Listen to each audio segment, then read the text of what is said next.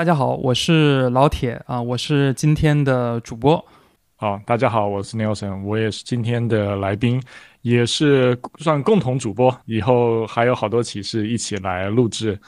呃，那这一期呢，我们的主题呢会围绕着威士忌啊去聊一聊。呃，基于威士忌最近在中国市场火爆的一个现象啊，去聊一聊背后的一些呃原因，还有一些这个消费者变化的一些趋势是什么。那其实之所以发起这个话题，是因为。呃，在最近这么两年，会发现身边会有越来越多的朋友或同事啊，开始喝起了威士忌。那在开始之前的话呢，想快速的跟大家去分享几组的呃数据。那第一组其实是围绕着威士忌它整个在烈酒的进口市场的一个增长量。呃，我们也是快速的查了一些报告啊。那呃，在去年，也就是二零二一年，呃，威士忌呢，整个在呃烈酒的进口增长率其实是要排在第二的啊。第一是白兰地啊，那其实同比这个去年的增长是要将近增长了差不多是百分之百。那我指的是增长的额啊，其实已经超过了这个差不多四点六亿美元这样的一个数值。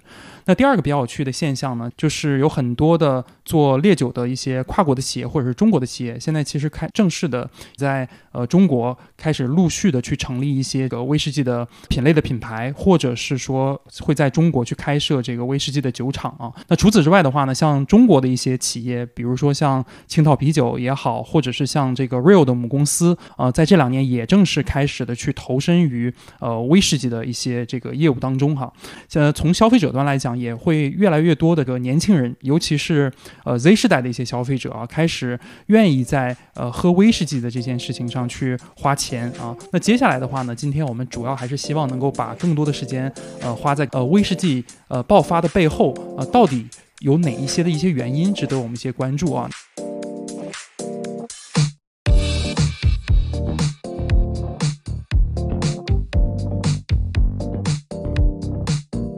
那之所以今天的 Nelson 啊，这个会作为我们的既是主播，又是我们这一期的主要嘉宾，是因为我发现最近的这两年，他开始迷上了威士忌啊。呃，最近几次去他家，基本上就会发现他家都有至少是几十瓶的不同的一些我认识的或者是不认识的一些品牌的威士忌啊。然后，那当然今天我们的时间不会过多的花在跟大家去科普什么是威士忌这件事情上，可能更多的还是聊一聊这个威士忌背后它给这个消费者带来的一些改变吧。呃，所以可以先让 Nelson 先来分享一下你研究和喝威士忌的一些经历吧。呃，对，之前老铁来我家也是看到蛮多酒，现在都不是几十瓶了，是一一一百多，快两百瓶了。对，就是现在数量已经很多了。对，就是我觉得从威士忌本身来讲，我自己其实喝呢也是误打误撞。其实我有一阵子是很讨厌威士忌的，我以前因为喝威士忌喝吐过嘛。我重新开始慢慢喜欢上威士忌，其实是我之前喝了一款是宝利加旗下的酒，叫 Aberlour 亚伯乐。那比较清香清甜，对吧？然后比较好入口，然后后面又学了调，又去学调酒啊，然后就会发现，哎，这个风味的混合，这个 mixology 就是很有趣。然后因为鸡尾酒的很重要的基酒一部分是威士忌嘛，然后才开始去渐渐去了解，哦，原来威士忌这么有趣，它不同酒厂、不同产区、不同的风味的变化非常非常多。所以我会觉得，呃，就才开始渐渐喜欢上威士忌，然后现在就基本上我算是半个小威士忌藏家，就是刚刚说的，家里有一百多瓶酒，可能一部分拿来喝的，一部分拿来收藏的。那当然跟那些专门收藏威士忌的大佬没办法比了，那真那些大佬可能家里都是上百瓶，甚至一千多瓶的。对，但是对我来讲，就是刚好在这段时间也有了一些。所谓的行业的心得跟观察吧，所以等一下跟就是大家去交流一下。嗯，你现在有没有算过你在威士忌上已经花了多少钱了？算过啊，就是呃小几十万应该是有的。对，因为威士忌其实价钱你说便宜的也收便宜的，但是我因为一部分是投资属性嘛，你说真的花了小几十万，但是一部分是投资属性的，所以。你真正喝掉了，其实可能就只有很少的一部分钱啦。老实说，那其实从威士忌的投资属性来讲，其实现在也是很大一程度的被看中嘛。所以包含中国的很多的一些原本做一些预调酒的一些这个或是啤酒的一些酒厂，开始转做威士忌，对吧？比如像这个 Real 鸡尾酒的百润集团，在这个四川的邛崃莱州做了一个莱州酒厂，然后像这个刚刚讲到的宝乐利加，还有这个利亚吉欧，也都在中国去开设的这个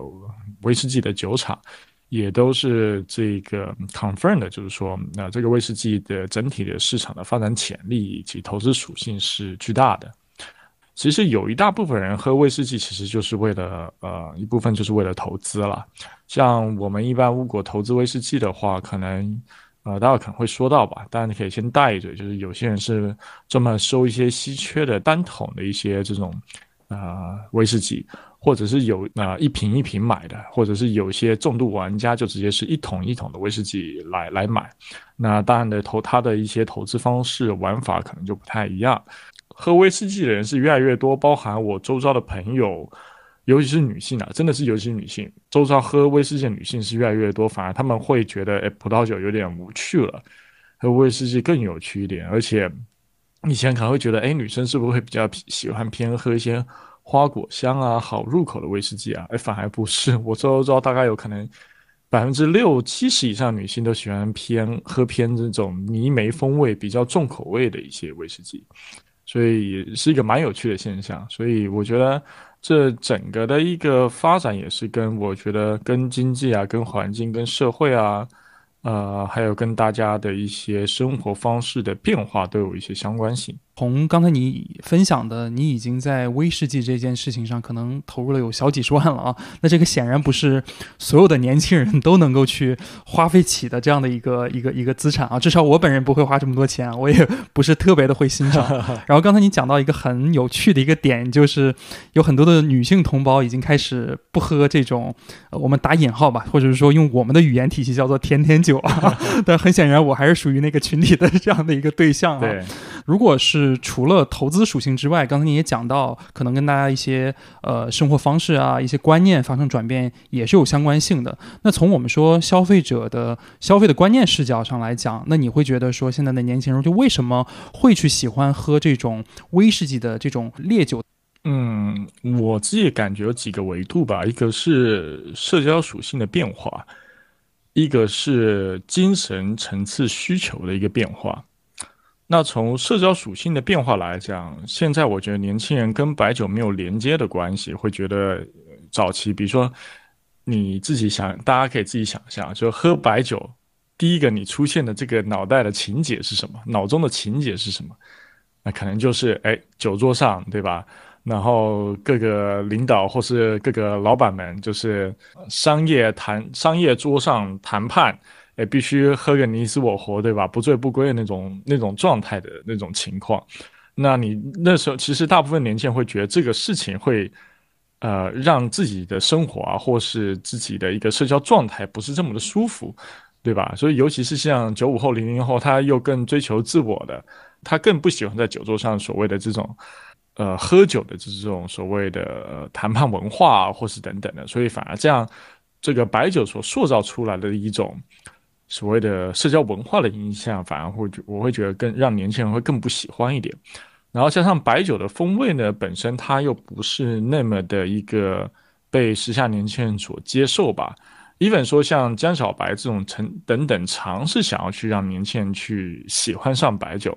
但我觉得可能大多数年轻人对于呃它的饮用的形式啊，或是它本身饮用的这个感觉啊，它还不是那么的。能够喜欢吧，因为毕竟白酒它对大多数人来讲还是很烈的，然后加上它本身的一些文化印象啊，也不是对年轻人来讲不是那么的友好，所以我觉得这是年轻人不不喜欢白酒，开始追求一些其他的酒的种类来满足他的，比如说呃更舒服、更自在的这样的饮用方式，我觉得这是一块。那另外一块呢，是所谓的一个精神层次的一个需求吧。然后因为像。白酒这些的一些酒类等等，对于年轻人来讲啊，就可能第一的感受就是所谓的啊老人家喝的东西，对吧？不然就是啊土土的，不然就是这个很烈，不喜欢，对吧？但是所以年轻人会去追求一些，哎，觉得哎更有文化层次、更有精神层次的一些酒的品牌，比如说像红酒啊，比如像威士忌啊等等的。那像威士忌跟红酒，其实还有个特有一个特性，就是它本身是富含有文化历史的一些呃一些含义在里面的。但不能说白酒没有，但是你会发现，就是从红酒跟威士忌这种，它在所谓的塑造文化跟呃一些比如说情感意义来讲，它的一些塑造这些的形式跟方式，它会更为年轻人所接受。所以我会觉得说，呃，像现在整体的酒类的发展啊，其实会去思考说，你怎么更用一个所谓的符合现代时代的一个方式去跟年轻人去做接触、去做表达。所以我觉得这是一个关键。那本身威士忌跟红酒，它本身在表达上面就就已经是一个年轻人比较普遍能接受的一些一些感觉吧。尤其你想想看，红酒它本身所呃承载的一个场景，可能就是一些诶不错的西餐厅啊。好的氛围的空间啊，昏暗的灯光，好听的音乐，呃，可能还有周遭的好朋友，或者是你自己个人的这样的一个独饮，都会让年轻人觉得说，哎，我喝这个酒很轻松，很表达自我，我很放松，呃，我只跟我喜欢的人一起去享用这一杯酒，而不是我要去硬硬逼着我去一些我自己不喜欢的场合去迎合，然后还要喝吐喝醉，那。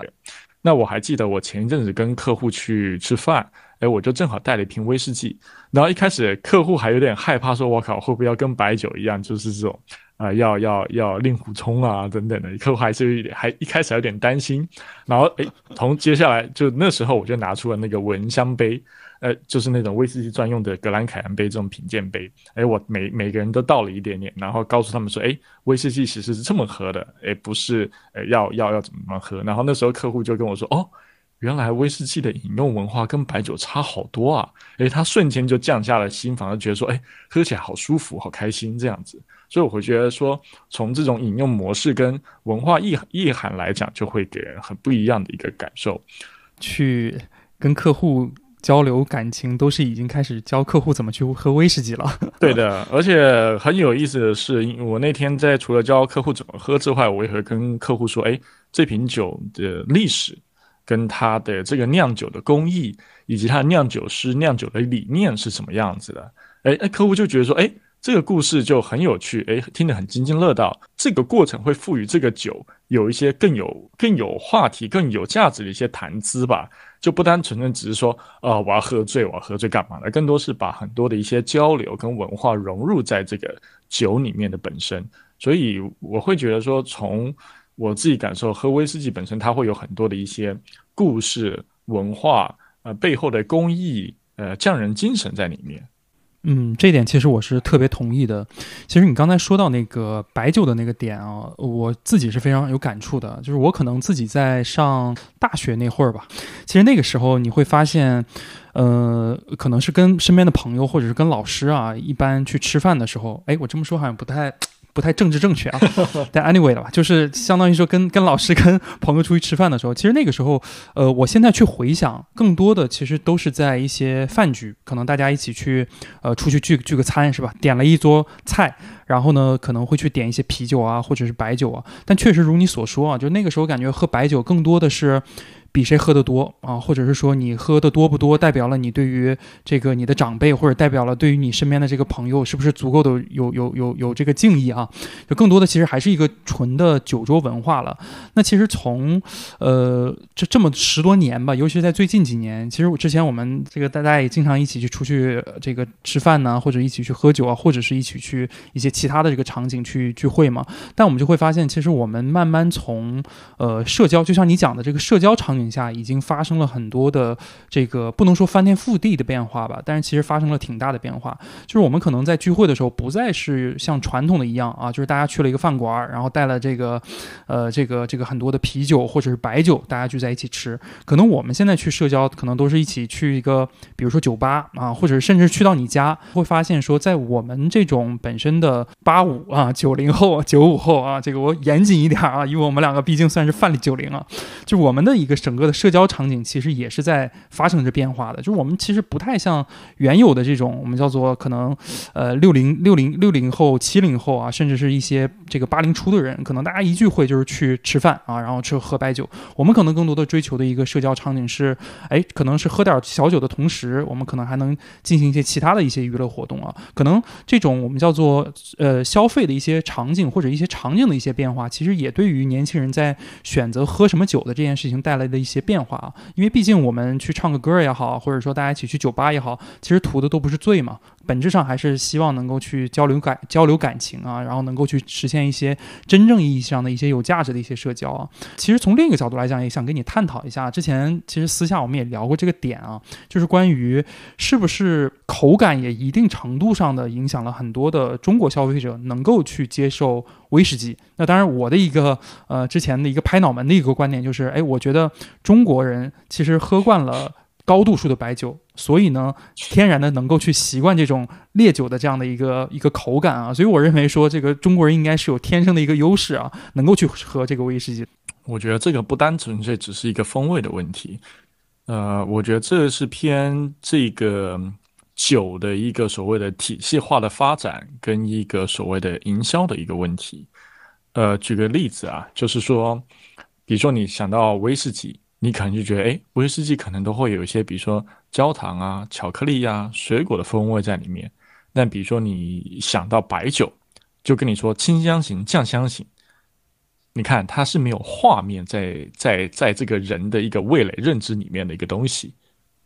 对吧？所以从威士忌来讲的话，因为它本身发展是一两百年的历史，那本身它在苏格兰又有一个比较。明确的一个体系的发展，包含所谓的酿酒的体系，包含这个所谓的一个统称的体系，包含所谓还有一个所谓的风风味跟品鉴的体系在里面，还有包含说一个苏格兰的一个法律的一个保护的一个体系。等等，所以它会让这个体系很完整。那加上有了这些体系完整之后，要加上又有一个完整的一个风味的一个发展的一个体系。那就等于说，在呃酒商再去宣传它每一瓶酒的时候，就会让这个威士忌有一个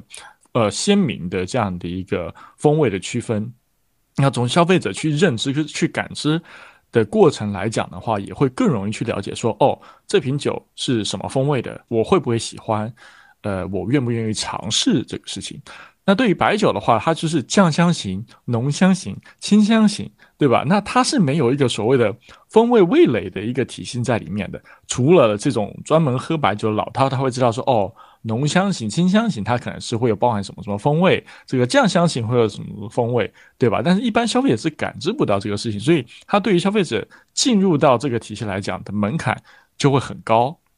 对，所以我会觉得说，呃，它可能跟所谓的国人以前喝不喝。呃，烈酒、白酒可能没有太大的关系，而是说从这个呃威士忌本身，它在一个所谓的风味的体系跟宣传的逻辑来讲，它确实让消费者的进入门槛更低一点。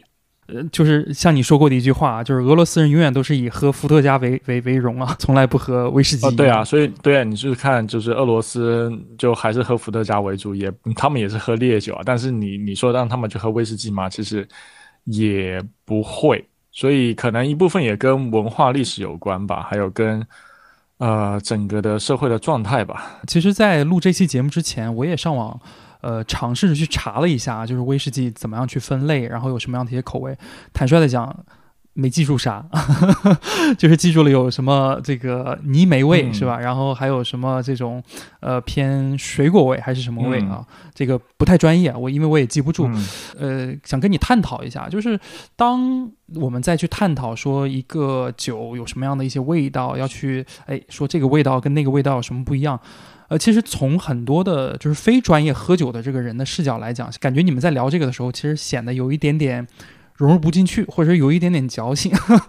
其实像喝威士忌，听起来似乎还是有一点点门槛的，就是你要学会去怎么样去品尝它的不同的一些风味跟味道。那你觉得像这种也会去影响到更多的这个消费者能够去来欣赏或者能够去来喝威士忌呢？会的，其实，所以你看现在各个酒商解决这个问题的方法就是办很多的这个品鉴会。对吧？或者是办，或者像蒂亚吉欧，他会有做什么威士忌学院，还有这个中国的那个 CWS 那个威士中国威士忌学会也会办很多的这种所谓的品鉴课啊，威士忌的这个认证课啊，其实都是不断的要去尝试教育大众怎么喝威士忌，如何品，如何尝到它的风味。那透过这群人，其实透过去教育这群人，他会更了解说，哦，原来威士忌里面有这么多。呃，独特的风味、有趣的味道在里面，那他才才会对这个品类会有更大的一个需求跟吸引力嘛？这样子，是还是要靠市场来教育的，否则，否则你纯粹只是说哦，弄个广告或干嘛的，其实是很难去真正让消费者去理解，说这个酒为什么会想要喜欢它，嗯。整体的，所以你看，现在所有酒跟我们在做这个体体体验战略、品牌的体验战略是一样的。就从原本我可能就只是拍拍广告，呃，卖卖产品，对吧？那实际上这个酒，已经纯靠产品的这个宣传是卖卖不动了，那你就得靠如何透过服务，如何透过体验，让消费者去感知你的整体的产品的这个这个价值是在哪边的，对吧？你透过这种不断的体验去教育你的消费者。教育你的这个受众，那才能他才能去知道说这个产品的价值，同时他可能一部分的受众也会变成你的这个所谓的，呃，这个这个 KOL 或是 KOC 去帮你去推广给我你周遭的朋友，对吧？像我现在可能就是变成被转化成是一是一个小 KOC，那每天到处跟人家安利说，哎，这个酒好喝，那个酒好喝，对吧？其实就是这样的一个状态。你还是不经意间的，去凡尔赛了一把，去凡尔赛了一把自己作为这个商业策略分析师的这样的一个角色，还是 给大家去讲了一下商业视角怎么样去拆解这个威士忌。呃，就像你刚才提到了一些品牌相关的一些点，或者体验相关的一些点。那作为一名呃品牌的这个或者说商商业的体验策略师吧，那你觉得呃未来来讲，就是这个烈酒啊，从商业视角来讲，可能还会存在着哪一些的机会呢？呃，一种我觉得就像传统的这种麦卡伦的做法，麦卡伦就是走这种极致的这个精品的模式嘛，纯纯粹走 luxury，所以你会发现他就是想办法如何把威士忌打造成是一个跟奢侈品直接挂钩的这样的一个品牌，让别人觉得说哦，喝开麦卡伦是一个很豪华、很奢侈、很高端的一个事情，那把这个自己的品牌溢价无限的抬高。对吧？但我觉得，因为麦卡伦本身是有文化的沉淀跟基底去累积上来的，那我觉得一些新兴的品牌是很难这么去做的。而且麦卡伦本身又有很多的一些所谓的品牌资源存在，就是它本身是有一些先天性的一些优势吧。嗯，然后再来另外一种，其实我我们看到现在很多的一些新兴酒厂要起来，那要在中国又你又必须让一个本身原本呃，没有这么多人喝威士忌，虽然现在少部分人开始慢慢起来喝威士忌，也让这个市场逐渐扩大的话，其实我觉得一个很核心的重点是，嗯，可能品牌更多的是要想我的酒，我的酒的品牌跟消费者的生活的方式以及生活的场景如何产生关联性，对吧？比如说，我能不能让消费者知道，哎，威士忌。原来我去露营的时候也能喝，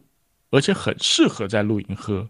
因为露营的这个氛围很好，露营的场景里面又可以很好的去跟朋友去有一些社交的场景、社交的话题存在等等的。那也有没有可能让消费者认知到说，哎，这个酒现在在疫情期间，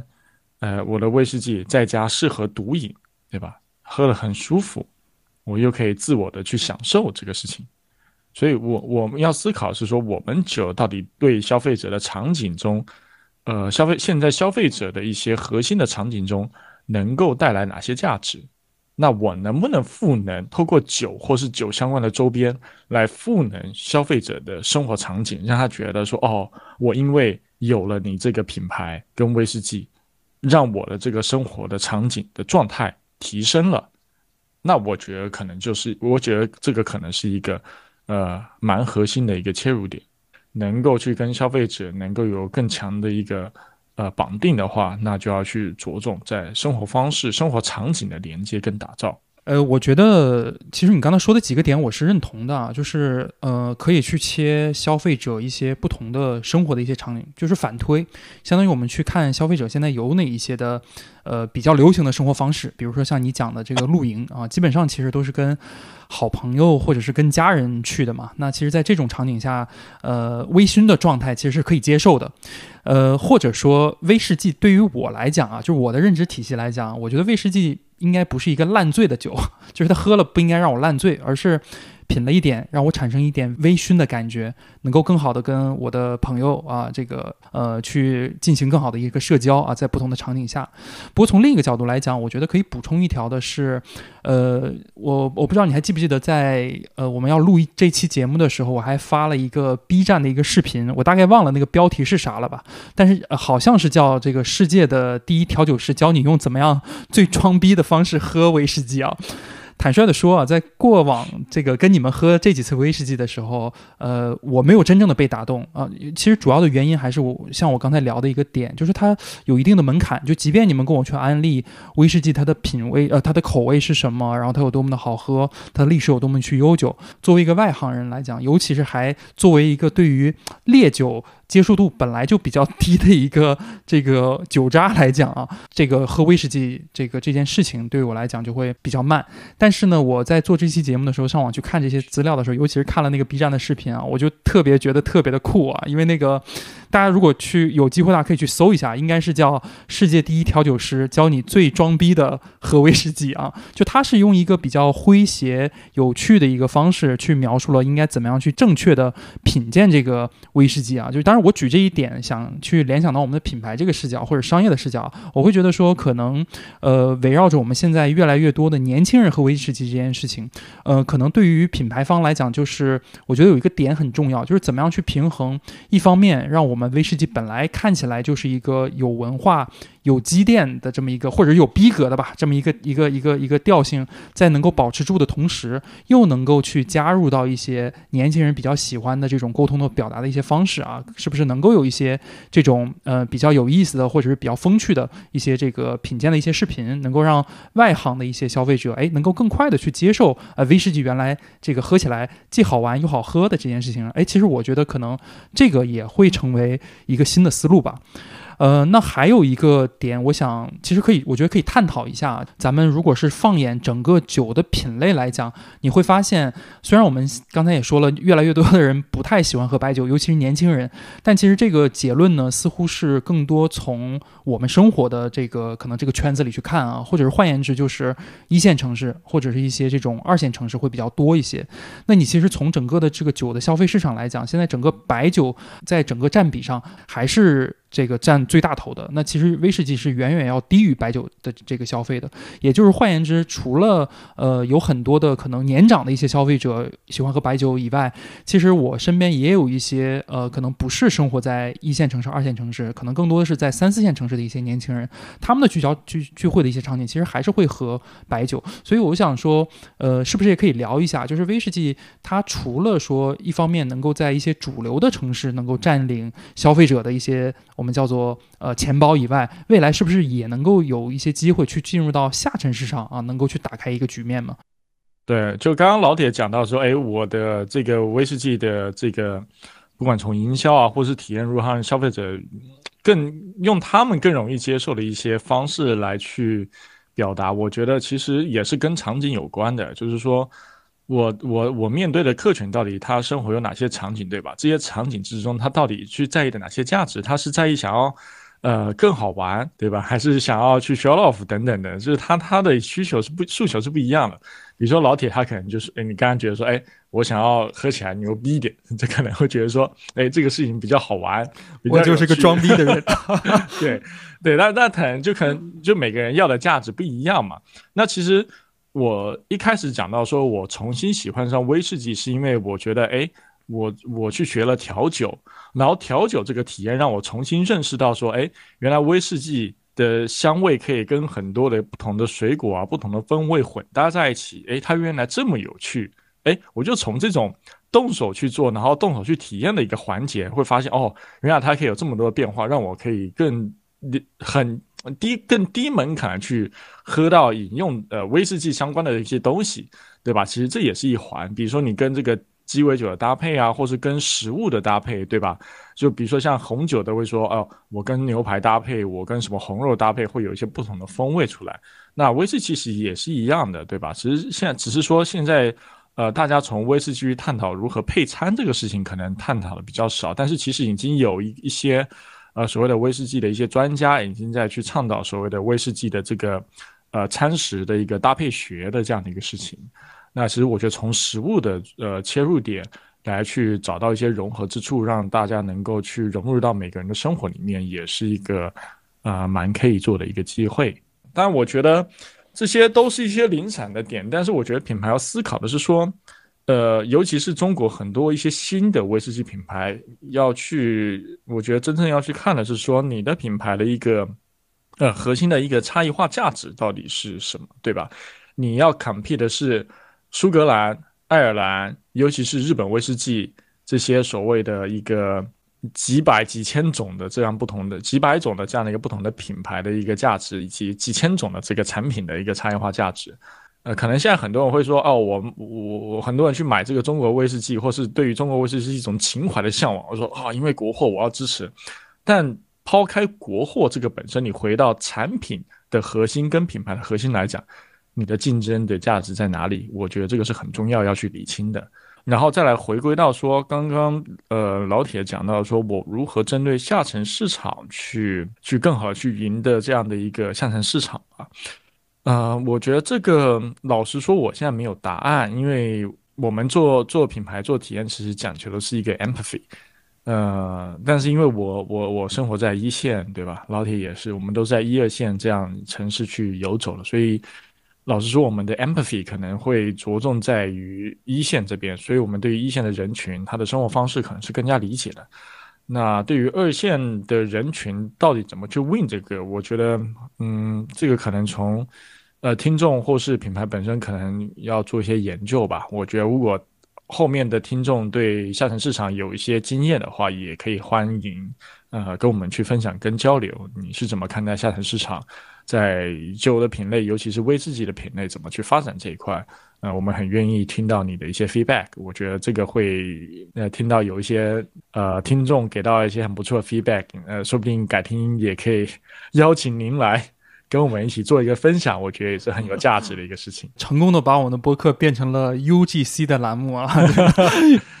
呃，其实刚才你提到了一个点啊，我觉得也可以探讨一下。呃，相比于像葡萄酒或者是白酒来说的话，其实威士忌它的喝法更加的多元化。呃，怎么说呢？其实就相当于说，呃，我们在喝威士忌的时候，呃，我见过喝威士忌这种加加加大冰球的，是吧？加冰的，或者往里加水的，兑水的，也有这种兑饮料的，哈，或者是这个就原汁原味，什么都不加啊去喝的。所以我不知道从威士忌这么受欢迎的这件事情来讲，是不是喝法多元也是一个。原因之一呢，因为看起来它其实，呃，这个不同的喝法其实是能够去满足一些不同的年龄啊，或者是一些不同群体的一些这种消费的习惯的。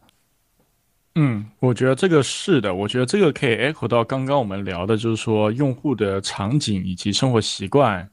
还有说有什么样的一些玩法或喝法让用户更能够接受这个事情嘛？其实你看日本早期的威士忌。呃，在这个这个日本这个应该是竹鹤正孝最早把威威士忌带进日本的时候，当时其实很多的日本市场也是日本市场的消费者也是比较难接受的嘛。讲到就是这个风风味跟喝法的影响，对一个市场的影响，其实是可以借鉴于日本嘛。那日本因为呃早期都是喝清酒啊这种，虽然也是烈酒，但它其实没有威士忌这么烈嘛，就是十几二十度的这样的一个酒。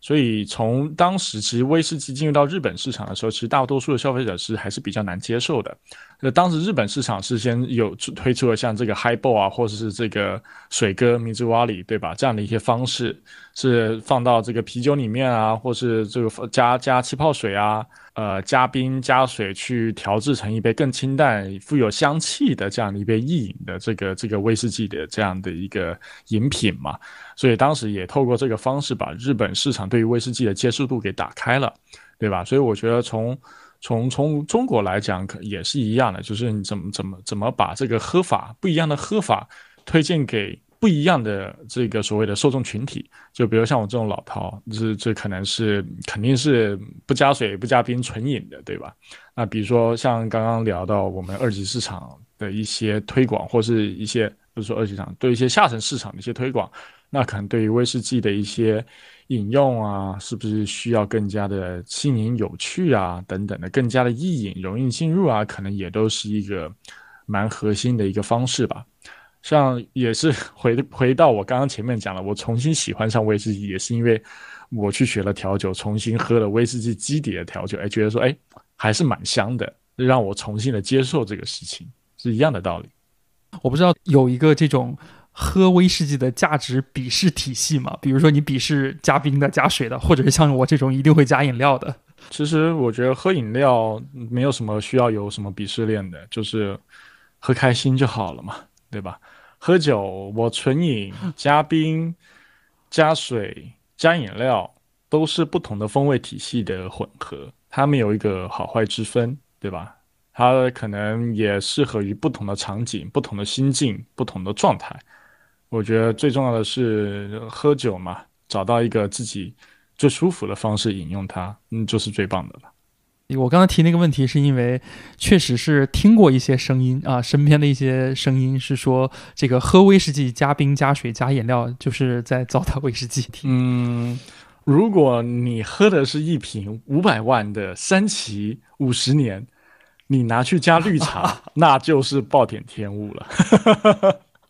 可能我能喝到五百万的酒的唯一的机会就是去你家了，所以期待你早日能够收一些贵的酒在。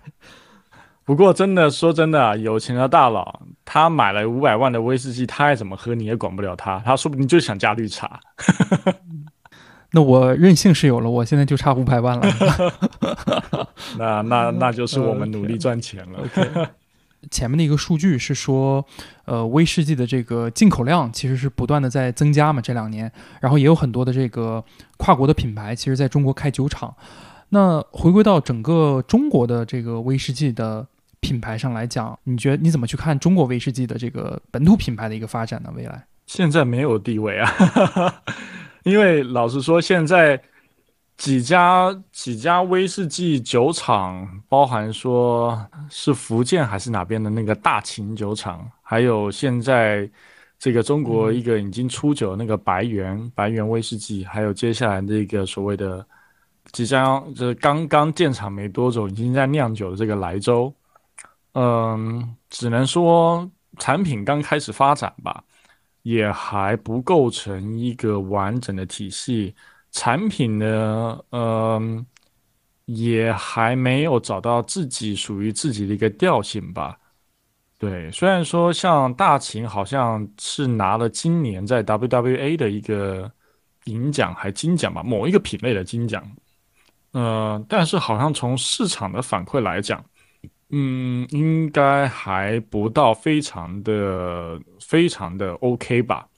但这个是我自己个人的感觉哦，因为我还没有自己亲身去喝过大秦跟跟白猿，对。但是我觉得，嗯，酒这个事情还是需要一个时间的积累，跟自己慢慢的去探索嘛。像我刚刚前面讲到，你如何酒厂如何找到自己。一个产品的一个调性跟核心的定位，那个才是重点，对吧？像像现在像苏格兰就不用说了，像日本核心就是听一听到哎，这个水油桶，对吧？这个木质调、檀香气、东方的韵味，这个就是一个属于日本威士忌的一个标志性的一个一个一个标签。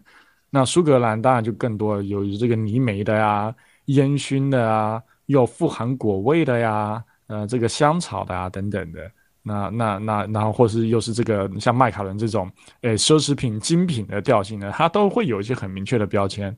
那中国的威士忌要做好，其实还是要看说你的差异化的价值到底是在哪，是从你的产品，从你的品牌，从哪些地方能够去展现这些价值呢？开个脑洞，因为正好问完你这个问题的时候，我也在想这个事情啊。刚才其实咱们探讨了一个点，就是关于未来的威士忌品牌要怎么样能够打开三四线市场的这这个点嘛。其实我们可以做一个类比啊，你会发现很有意思的一个点就是，呃，很多的不能说很多吧，因为我去过的这个城市也没有那么多。这个之前有机会去到过一些三四线城市啊，我会发现一个有趣的现象，很多的人其实他除了啤酒、白酒以外，大家也喝红酒。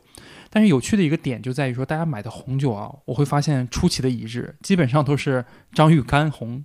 我不知道你你你你知不知道这个品牌？我知道，就是也是一个本土的一个，对，也是一个本土的，它的售价其实也不是很高。然后呢，你说口感嘛？算了，口感就不说了。但是呢，它在整个的这个我们说下沉市场，其实卖的就是非常的好的。所以我就开个脑洞啊，就有没有可能未来的这个中国的威士忌品牌，也有可能会出现一个类似于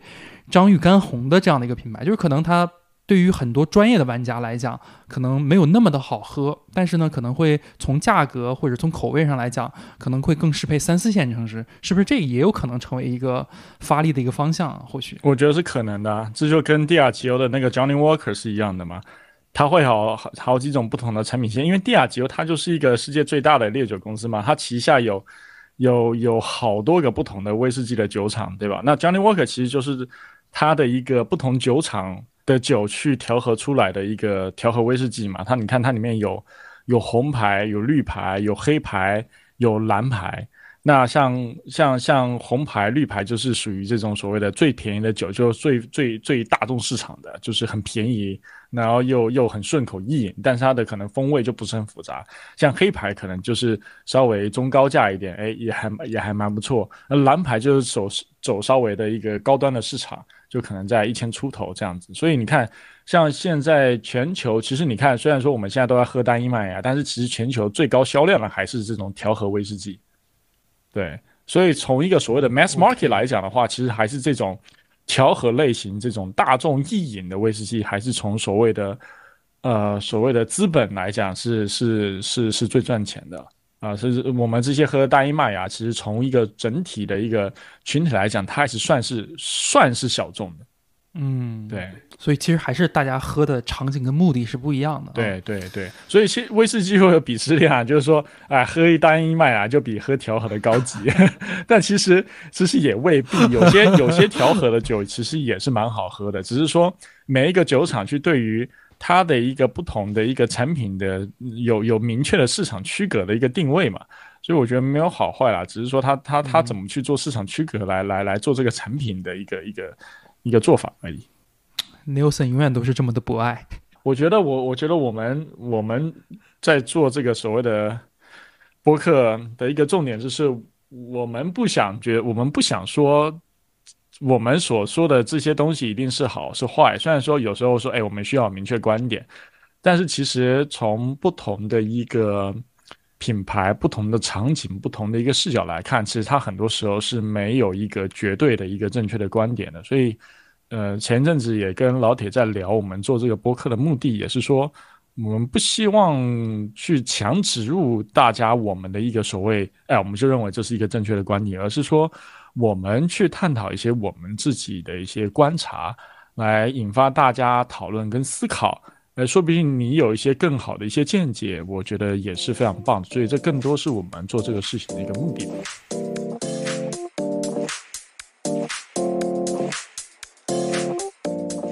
那最后在威士忌投资方面，Nelson 有没有什么建议可以给到我们听众朋友们？嗯，对，就反正聊一下威士忌就是投资这个事情吧，就是。像现在大家除了喝威士忌，一部分是说哦，我要呃喝得开心，我要这个品尝它的风味；一部分它的很大的价值是在投资嘛。所以其实大部其实现在很多像国内的有一个新兴的行业是威士忌拍卖嘛，像这个某某虫网啊，这个这个某威网啊，都是在做这个威士忌拍卖，做的还不错的。那现在整体的一个交易量也是应该是越来越上去了吧？具体交易量我不知道，但可以查一下。但就是起码就是我这一阵关注，就是说从这个某某重网的这个这个交易的这样的一个数量跟金额，都是不断的在提升的。那因为像威士忌投资来讲的话，一般分两种，一种就是买限量版的这个酒，就有可能是买一瓶酒，是单瓶单瓶的买，或者是一箱箱的买，就是纯粹这个买限量版的这样的一个酒。那另外一种就前面有提到是买这个威士忌的酒桶做投资。那买酒桶的话，其实这个门槛就相对比较高了，因为它还包含说你要，其实首先买一桶就必须你需要有资金的实力，因为一桶的这个价格不便宜。那如果你要，你还要会挑桶，那挑桶的话，这个就是一个所谓的呃。呃，专业导向啊，你要去跟酒厂去沟通，然后让他们寄这个 sample 给你，然后你要去透过这个 sample 去尝，哎，哪一瓶酒，哪一桶酒可能是你想要去购买的这样的一个酒，那其实它是一个涉及到比较专业的这样的一个挑桶的这样的一个学问了。那一般比如说一般的这个基础的一些新手或是一些投资客来讲的话，都还是买一些这个。呃，所谓的单瓶单瓶的威士忌了。那像我自己其实也想要买一桶，但是因为，呃，就是还是怕踩坑嘛。尤其是现在疫情，你也很难去这个到当地的酒厂直接去挑桶。那其实如果让他寄 sample 过来给你的话，其实，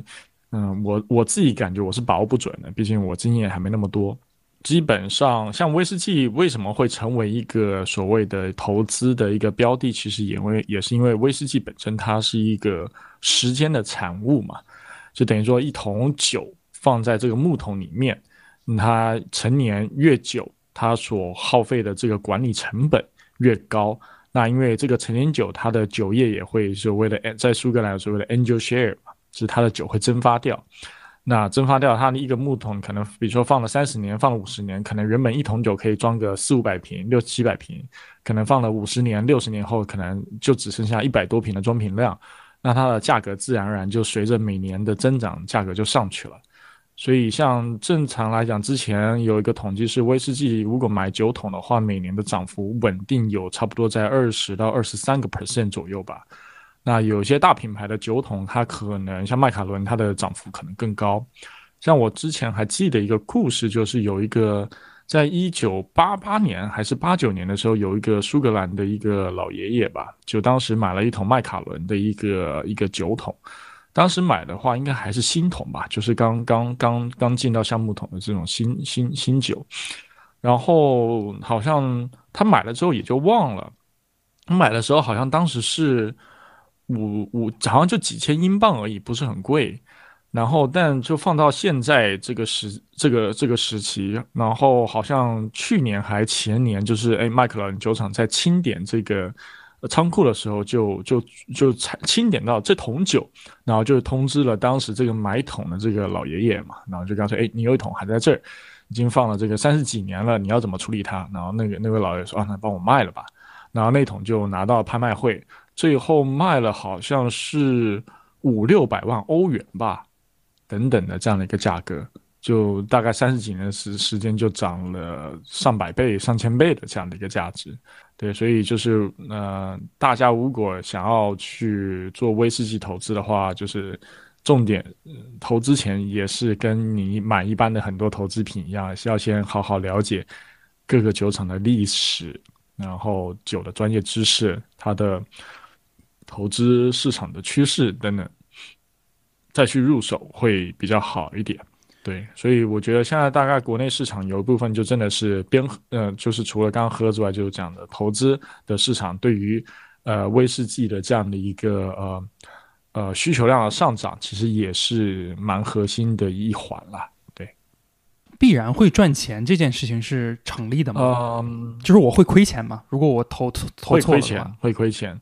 呃，像比如说，最近其实就迎来了一波威士忌的跌，这个这个跌幅嘛。那其实像比如说，像可能如果听众有喝酒的话，就就像麦卡伦啊、云顶啊这些原本都已经涨疯的酒，其实最近好像跌了大概有可能百分之四十五十的这样的一个价格吧。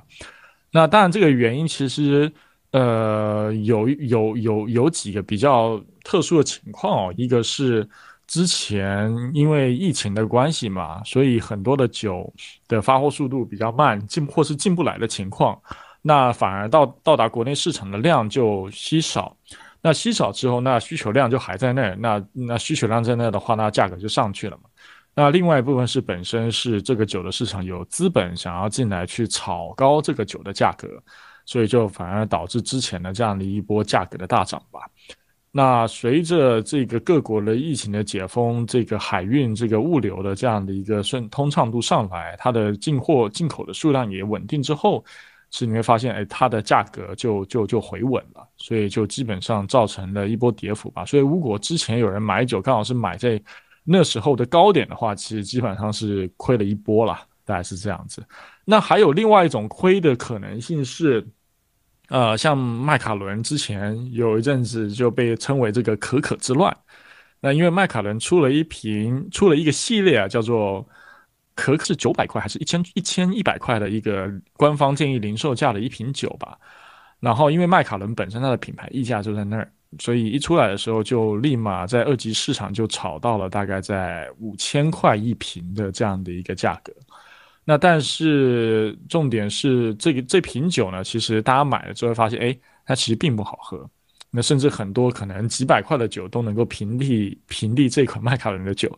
所以当这个产品达不到一个市场的预期标准的时候，当市场一开始预期对它又过高的时候，它的价格也就跌下来。所以从五千多块跌到三千多吧，然后现在已经回到两千多了，然后还是不太有人要这瓶酒。所以当时就说很多的这个这个这个这个二级的这个酒商，二级市场的酒商就就亏了挺多的，大概是有这样的一个情况吧。